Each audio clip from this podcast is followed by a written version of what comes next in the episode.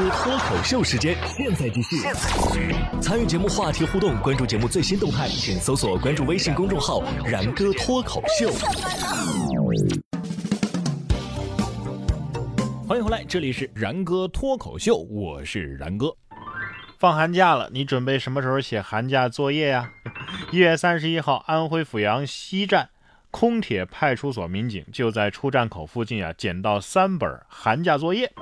警察叔叔根据作业本上的名字和发布微博寻找作业本的主人。该学生班主任看到之后啊，联系到了学生，最终丢失作业的小朋友在家人的陪同之下到派出所领回了寒假作业。好不容易扔掉的，又被警察叔叔给送回来了。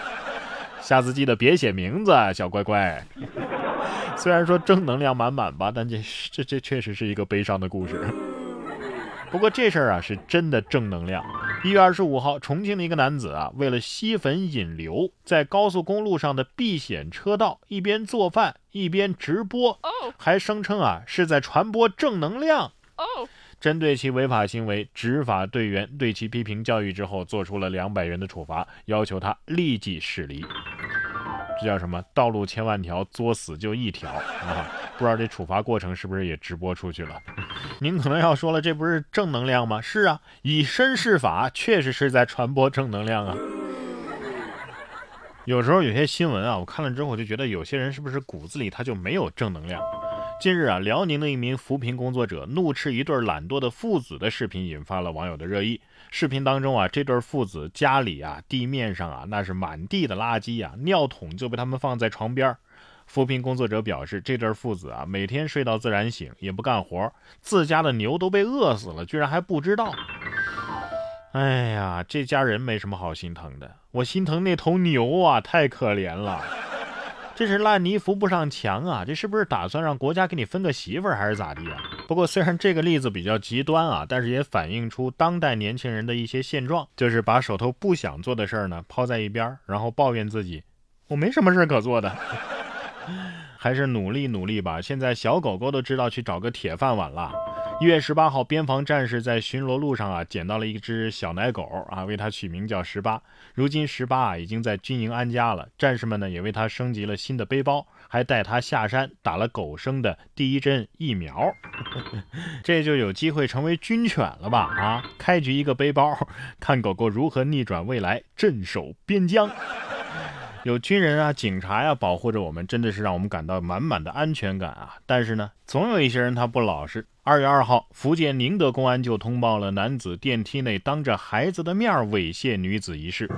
一月二十九号，宁德东桥经济技术开发区一小区发生了一起猥亵案件，犯罪嫌疑人遇到了强烈的反抗之后潜逃了。当事人于二十九号的十五点向公安机关报了警。一月三十一号的凌晨一点多，犯罪嫌疑人张某啊被公安机关抓获，目前案件正在进一步的办理当中。看看吧，流氓的行为跟女人穿什么样的衣服真的没关系，关键是他还当着孩子的面啊，这位兄弟，你是不是觉得剪刀发明出来只是用来裁剪布料的？希望全世界的女性永远都用不上女子防身术啊！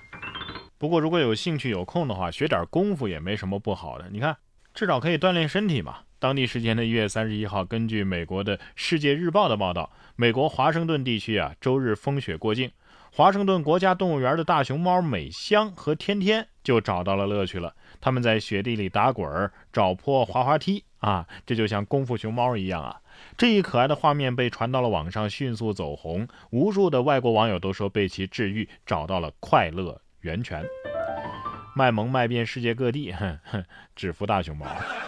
大熊猫说了：“我给大家表演一个用身体在滑雪，这样无忧无虑的生活，谁不羡慕呢？”显然是治愈了无数打工人呐。辛辛苦苦打工，好不容易挣了点钱呢，还还不好藏。啊，这私房钱确实不好藏。近日，河南平顶山程先生喝醉之后啊，就主动把花瓶里藏的私房钱给老婆看了。程先生说呀，钱存了大概一年多，有六七千块钱。第二天醒酒之后，发现钱已经被没收了。程先生还奉劝各位男同胞啊，尽量少喝酒，不喝酒，喝酒太误事儿了。可见偷偷藏钱啊，压力有多大啊，才会酒后吐真言。辛辛苦苦存一年，醒来回到解放前。不过这是不是酒的事儿啊，这是钱的事儿啊。钱没了，酒也没了。不过这个没的东西就可值钱了。二十七号中午十二点，日本东京银座某大厦内价值约三十亿日元的红宝石没了，不翼而飞啊！这颗宝石原石大概重四公斤。然而，随着调查展开，事件出现了一百八十度的反转。警方发现，带走宝石的女性啊，正是宝石的主人。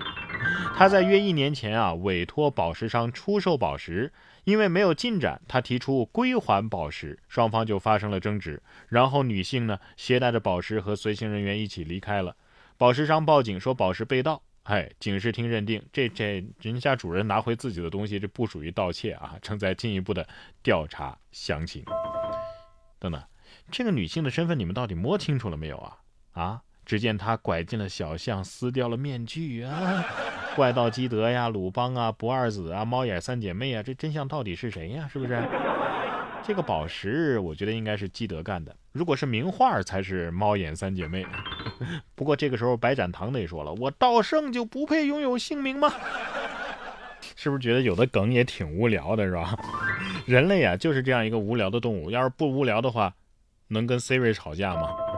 近日，美国德克萨斯州啊，根据《每日邮报》的报道，一个男子就通过视频记录下了自己的母亲跟 Siri 搞笑的争执。当时呢，母亲正在咨询 Siri 哪里可以找到卡金美食。经过一番争论之后啊，母亲还向 Siri 道了歉。看到没有，跟 Siri 吵架的，嗯，不止你一个。Siri 说了，我我我就无语了，但但但是我还是只能说没关系啊。也幸好还有什么智能语音助手之类的东西，无聊的时候啊。还能跟他抬抬杠。然哥说新闻，新闻脱口秀。想要跟我取得交流的朋友，您可以关注微信公众号“然哥脱口秀”，发送微信消息。在喜马拉雅 APP 搜索“然哥脱口秀”，可以点播收听更多精彩节目。